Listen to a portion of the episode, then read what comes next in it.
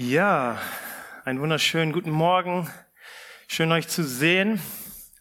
Ich muss gestehen, ich wollte kein Missionar werden, aber ich habe einmal im Jugendhauskreis einen Test gemacht und da kam raus, dass ich die Begabung zu einem Missionar habe und dann dachte ich immer, ich muss nach Afrika. Okay, ist, ist geritzt so.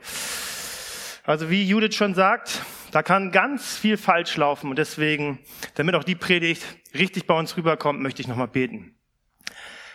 Jesus, ich danke dir für diese Zeit, die wir als Gemeinde in deiner Gegenwart haben dürfen. Ich danke dir, dass du dich danach sehnst, uns zu begegnen. Und dafür hast du uns dein Wort geschenkt, damit wir nicht wie Weisen zurückgelassen werden, sondern dass wir dich kennenlernen können, verstehen können, Herr, was deine guten Gedanken für unser Leben sind und auch für diese Welt. Und so bete ich, dass du diese Predigt segnest, dass du jedem Einzelnen sagst, was heute für ihn dran ist. Amen. Du wirst es wahrscheinlich auch schon festgestellt haben, Menschen sind schon so ein Phänomen. Es ist schon verrückt und auch sehr interessant, was Menschen alles so in Bewegung setzen kann. Ich habe mal eine Zeit lang nebenbei beim Drogeriemarkt gearbeitet. Und die hatten dann mal eine Aktion, hatten ihren Laden umgestaltet und dann haben diese Postkarten verteilt oder zu den Leuten geschickt und gesagt, hey, wir haben den Laden für dich umgekrempelt und wenn du vorbeikommst, gibt's sogar dieses wunderbare Duschgel für dich umsonst, aber nur an dem Tag. Und die Leute kamen und der Laden war brechend voll. Und jeder wollte so ein Duschgel haben, das 55 Cent wert war. Oder vielleicht erinnerst du dich noch an die Zeiten, die Apple-Jünger weinen diesen Zeiten nach, wenn ein neues Apple-Produkt auf den Markt kam und angekündigt wurde und Leute vor diesen Läden gezeltet haben. Hauptsache, sie waren die, die als erstes sowas bekommen und dann fällt das, der, der das Handy hatte, auch noch direkt runter und war kaputt. Gab es jemanden, der, der vor, vom Apple Store gezeltet hat oder ganz früh morgens schon auf das neue Produkt? Ja, come on. Okay. Okay.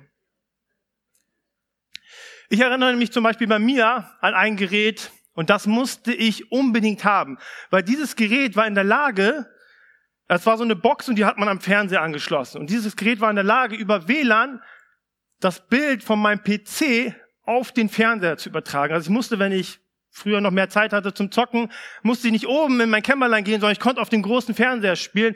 Und das Gerät war richtig klasse, wenn es mal funktioniert hätte. Du hast einen Knopf gedrückt und zehn Sekunden später kam dann der Schuss und dahin war die Freude. Und ich muss es bei mir immer wieder feststellen und ich finde es interessant, was für Dinge doch es immer wieder schaffen, meine Aufmerksamkeit auf sich zu ziehen.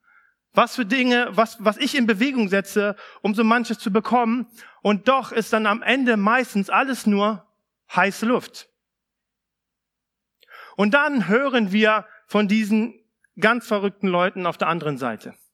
Familie Spalke, also Marco war zu Besuch. Nächste Woche, ich freue mich richtig drauf. Aki und Ellie Ekakur sind da. Menschen, die in andere Länder gehen, um für etwas ganz anderes zu werben, nämlich dem Evangelium. Wir lesen einen sehr schönen Satz von Paulus in Römer 1, Vers 16. Und da schreibt Paulus, denn ich schäme mich des Evangeliums. Oh, kann auch mal die Folien zeigen, ne? Come on. Denn ich schäme mich des Evangeliums von Christus nicht, denn es ist die Gott, es ist Gottes Kraft zur Errettung für jeden, der glaubt. Da spricht jemand mit Überzeugung. Und wir müssen uns vorstellen, bei Paulus, jemand, der wegen dem Evangelium in Philippi verhaftet wurde, in Thessaloniki verjagt und der wurde in Athen ausgelacht.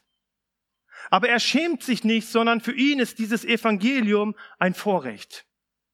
Irgendwas ist an diesem Evangelium, das in Paulus etwas bewirkt dass es scheint, als würde er über all dem triumphieren, was Menschen ihn anzutun versuchen. Es lässt ihn kalt. Und das ist der Grund, warum er sich dieser Mission des Evangeliums verschrieben hat. Und letzte Woche haben wir damit begonnen, uns die Frage zu stellen, hey, was hat eigentlich Mission mit mir zu tun? Was ist Gottes Gedanke darin für dich? Und wir haben festgestellt, dass Mission damit anfängt, Gottes Herz darin zu erkennen. Sein Herz für die Sache, den Wert, den er dort hineingelegt hat und das Wertvolle, was er uns anvertraut hat. In Johannes 3, Vers 16 steht geschrieben, so sehr, den habe ich nicht dabei, aber ich kenne ihn auswendig deswegen, den müssen wir auswendig kennen. So sehr hat Gott die Welt geliebt, dass er seinen eingeborenen Sohn gab, damit jeder, der an ihn glaubt, nicht verloren geht, sondern das ewige Leben hat. Einer der zentralsten Verse der Bibel.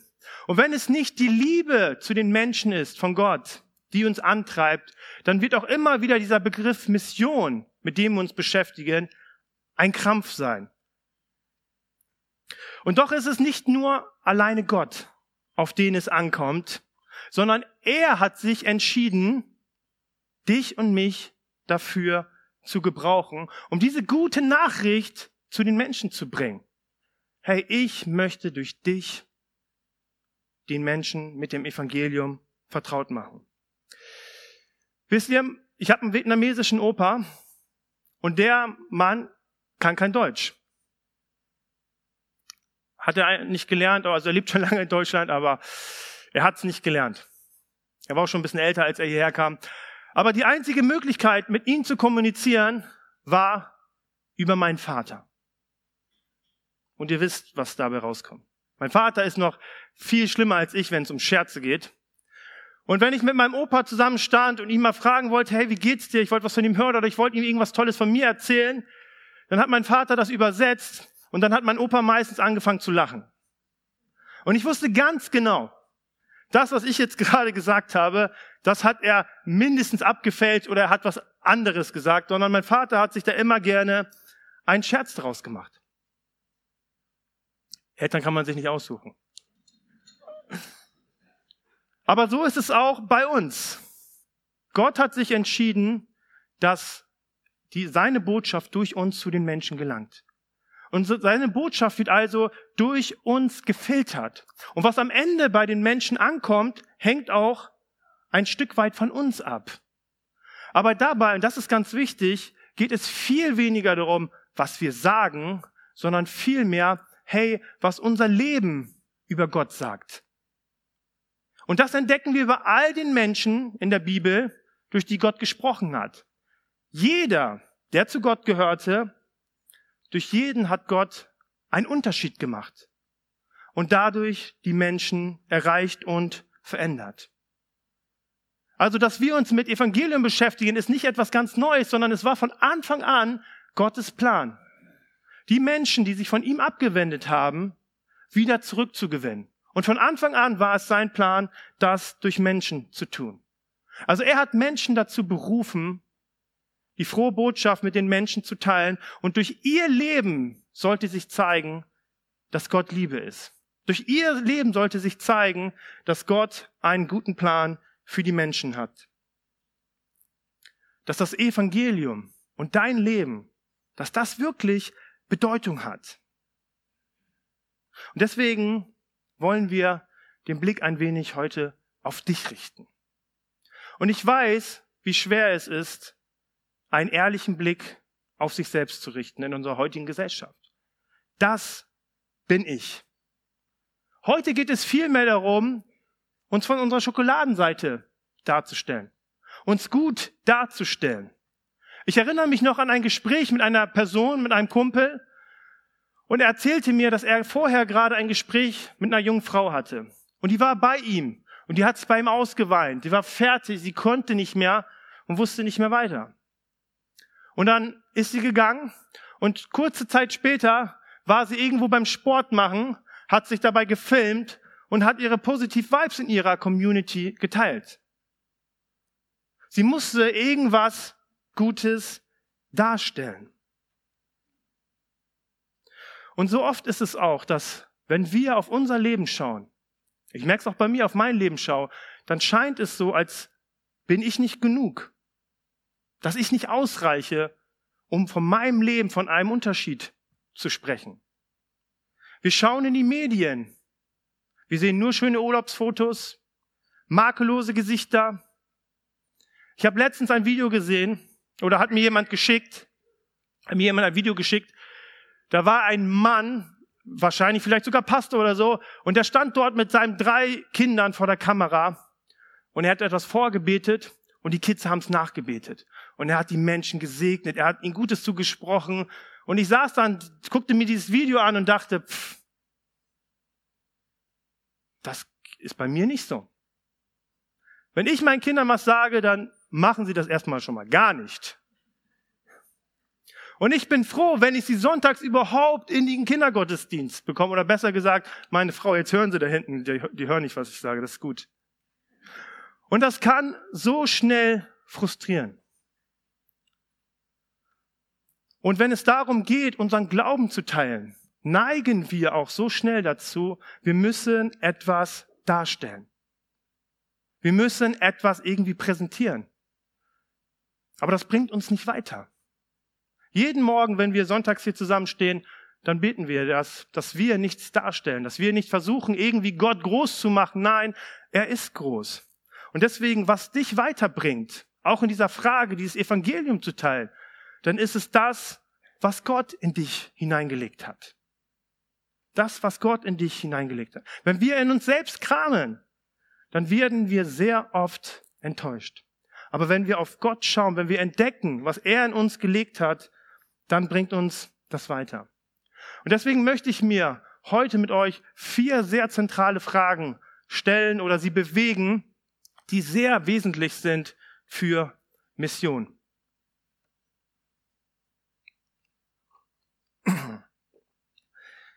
Die erste Frage, die sehr zentral ist, ist, wer bist du? Wer bist du? Mission hat viel mehr damit zu tun, wer wir sind, wer du bist, als das, was du tust. Und ein unglaublich tolles Beispiel dafür ist Mose. Mose war einer, der dem Ruf Gottes gefolgt ist. Und er hat sogar in die Elite geschafft. Er war der, der es unter die Glaubenshelden geschafft hat. Und jetzt die Bibelfrage, wo stehen die Glaubenshelden? Hebräer 11, genau. Da sind die Glaubenshelden. Und da ist auch ein dicker Abschnitt von Mose. Denn es war Mose, der Gott geglaubt hat und der Israel nach 400 Jahren Sklaverei befreit hat. Der Typ hat das Meer geteilt. Das Meer. Und er hat es geschafft, mit einem Volk, das nur am Meckern war, 40 Jahre lang durch die Wüste zu gehen. Also Mose war ein Mann und da kannst du sagen, der Mann war special. Aber was war, was an ihm special war, ist, dass Gott ihn special gemacht hat. Denn wenn wir auf Moses Leben schauen, dann war es nicht immer so bei ihm. Und er hat sich mindestens genauso viele, wenn nicht noch mehr Fragen über seine Berufung gestellt als, als wir. Der Mann hatte mit mehr Überwindungskämpfen zu tun, wenn es um seine Berufung geht, als wir uns vorstellen können.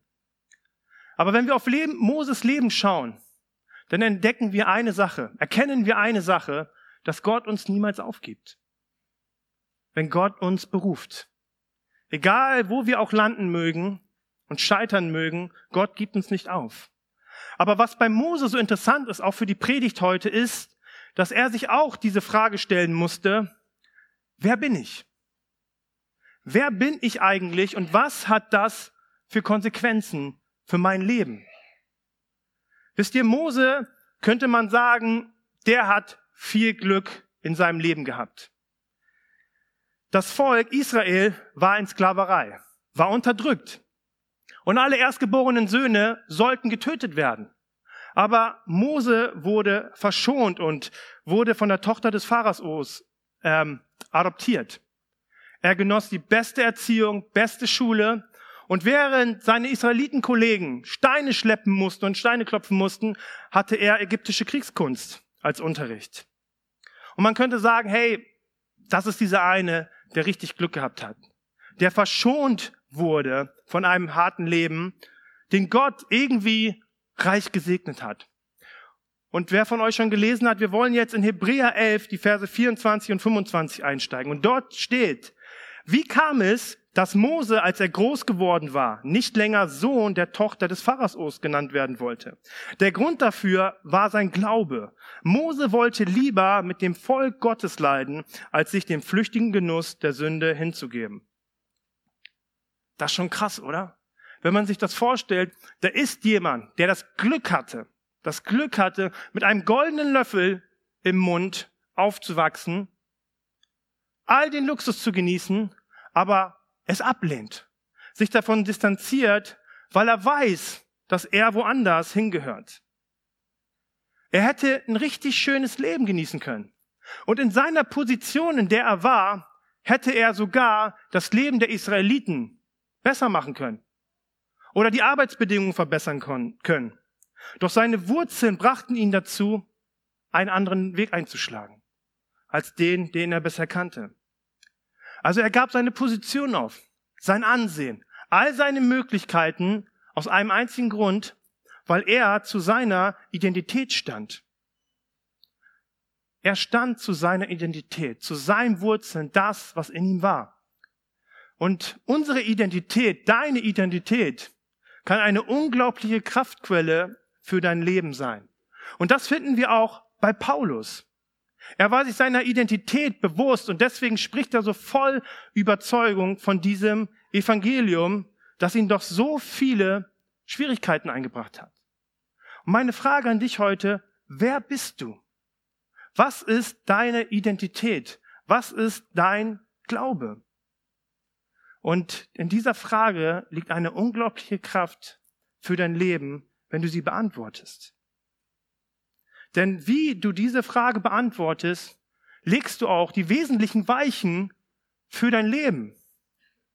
Wenn du bist, was du leistest, dann wird das deine Richtung vorgeben. Hey, wenn du bist, was andere über dich denken oder wie du ankommst, dann wird das deine Richtung vorgeben.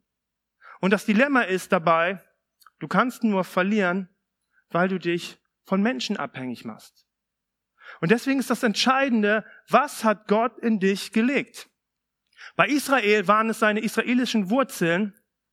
Paulus gibt uns zu unseren Wurzeln eine Stelle, die unglaublich stark ist. Und ich möchte sie mal vorlesen. Wir finden sie in Kolosser 1, die Verse 26 und 27.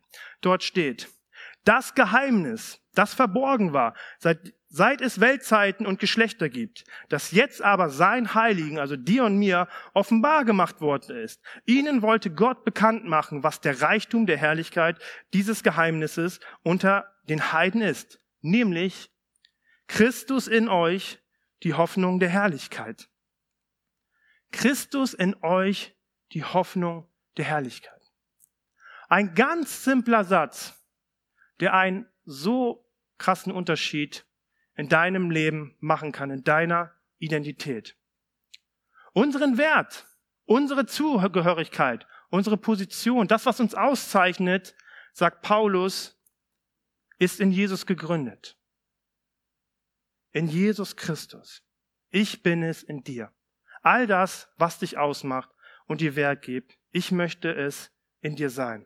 Das möchte Jesus Christus uns geben. In unsere, in unsere DNA möchte er das verankern, dass alles, was Jesus ist, er in dir sein möchte und in dir bewirken möchte. Wenn wir unsere Identität in unserer Beziehung zu Jesus finden, das, was er über uns sagt, das, was er für uns will und was er durch dich bewirken möchte, dann wird das einen Unterschied in unserem Leben machen. Hey, was bedeutet dieser Satz für dich? Was bedeutet es für dich, dass Christus in dir ist? Und was hat das für Konsequenzen für dich? Wenn es keine Konsequenzen in deinem Leben hat, dann ist es auch nicht deine Identität. Und deswegen bringt es nicht, dass wir uns mit äußeren Dingen beschäftigen, wie wir unseren Glauben leben, was wir tun, sondern die Frage, worin sind wir verwurzelt? Und meine Frage an dich, bist du in Jesus verwurzelt. Aber ich weiß auch, dass diese Frage gar nicht so leicht ist zu beantworten. Denn jeder von uns befindet sich in einem Spannungsfeld der Erwartungen. Du hast wahrscheinlich selber an dich Erwartungen. Dein Chef hat an dich Erwartungen. Deine Familie, deine Frau, deine Kinder, deine Fußballmannschaft oder mit was für Gruppen du dich auch immer triffst. Und so kommen wir zur zweiten zentralen Frage. Wem gehöre ich? Mose kannte dieses Spannungsfeld der Erwartungen. Hey, die Ägypter hatten Erwartungen an ihn. Das Volk Israel, die Pharaos Tochter oder seine leibliche Familie. Jeder hatte von ihm Erwartungen und Mose hatte gefälligst, diese Erwartungen zu erfüllen. Hey, den Ägyptern war das vollkommen egal, dass er ursprünglich Jude ist. Er könnte doch gefälligst glücklich sein, dass er als Ägypter aufwachsen dürfte und auch leben sollen. Und so ist es auch bei uns, dass es in unserem Leben immer so ist, dass an uns gezogen wird, von uns erwartet wird und wir diesen Ansprüchen genügen sollen. Erwartungen gehören ganz normal zum Leben dazu und sie sind auch berechtigt.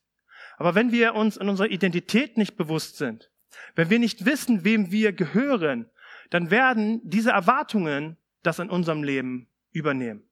Dann wird unser Umfeld sagen, wer du bist. Deine Arbeit sagen, wer du bist. Und deshalb die Frage, wem gehörst du?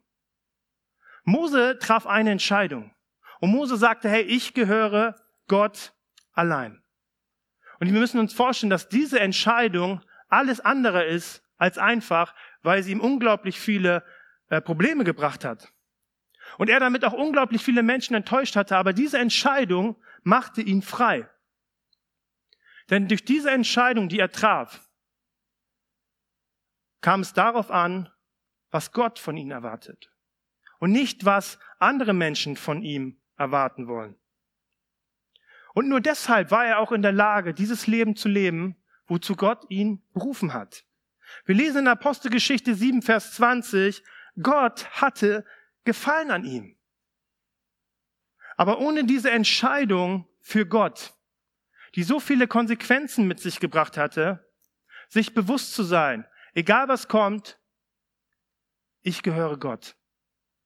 Ohne diese Entscheidung wäre er niemals in der Lage gewesen, sich dem Pharao zu stellen und all das zu tun, wozu Gott ihn berufen hätte.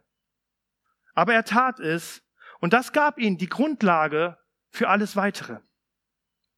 Und ich merke es in meinem Leben, dass diese Entscheidung nicht nur eine grundsätzliche Entscheidung ist, sondern eine Entscheidung ist, die ich fast tagtäglich treffen muss. Wenn ich morgens zu meiner Arbeit fahre, dann sind da Erwartungen, die auf mich warten. Wenn ich mich mit Menschen treffe, dann sind dort Erwartungen. Überall warten sie auf mich. Und wenn ich mich nicht von ihnen abhängig machen möchte, dann muss ich mir bewusst sein, hey, wem gehöre ich eigentlich? Hey Gott, wenn, wenn, wenn ich zur Arbeit gehe, dann gehöre ich dir und deiner Sache. Und so lieb ich euch alle habe, ich gehöre nicht euch. Nicht euren Erwartungen, sondern ich gehöre Gottes Sache. Aber das Gute ist, Gottes Sache ist doch immer eure Sache, ne? Aber ich gehöre Gott und seiner Sache. Wenn ich ins Fitnessstudio gehe, hey, dann möchte ich das tun zu seiner Ehre und möchte ihn als Kind Gottes repräsentieren.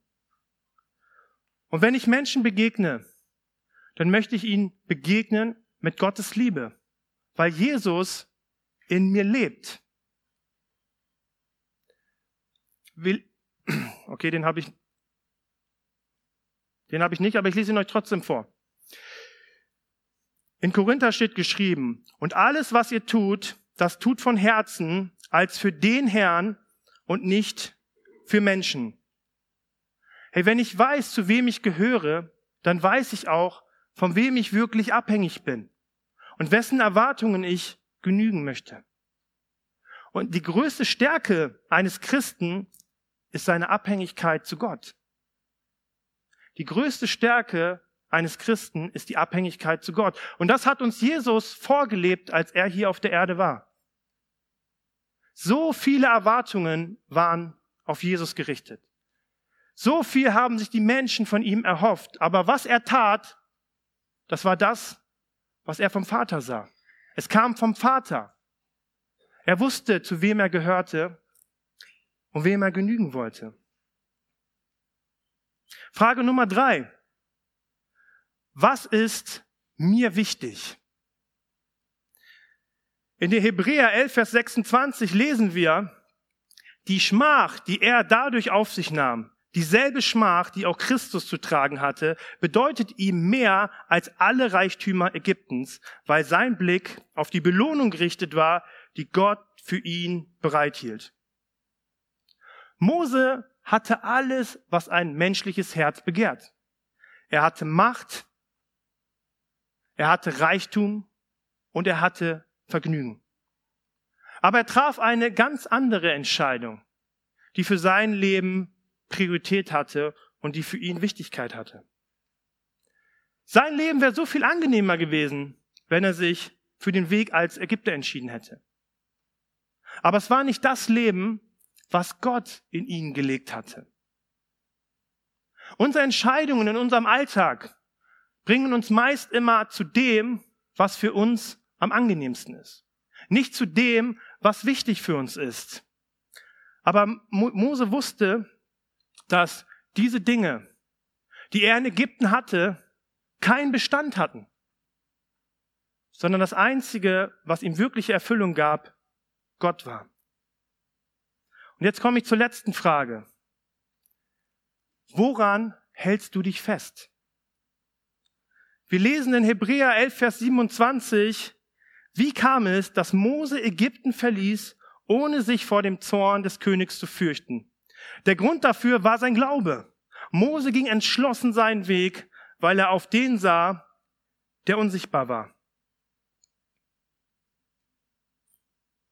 Wir finden bei all den Personen in der Bibel, die dem Ruf Gottes folgten, ihre Berufung zu leben, dass das Probleme mit sich brachte. Jeder, da ist keiner ausgenommen. Und bei Mose war es sogar, dass er, wenn er seiner Berufung gefolgt ist, sich dem mächtigsten Mann zu der Zeit auf der Welt stellen musste. Er sich ein System stellen musste, das seit über 400 Jahren Bestand hatte und was Ägypten auf keinen Fall aufgeben wollte. Es ist leicht, wenn wir Gott preisen und alles bei uns glatt läuft. Das ist gut, wenn wir das tun, aber es ist nicht keine wirkliche Kunst. Aber Gott hat uns zu mehr berufen. Gott hat dich zu mehr berufen. Er möchte, dass dein Leben einen Unterschied macht. Dass Menschen an dir und an mir sehen, hey, wie gut Gott ist. Dass Gott wirklich Liebe ist. Dass Gott verändern kann. Dass Gott Hoffnung ist. Das möchte Gott durch dein Leben tun, einen Unterschied machen.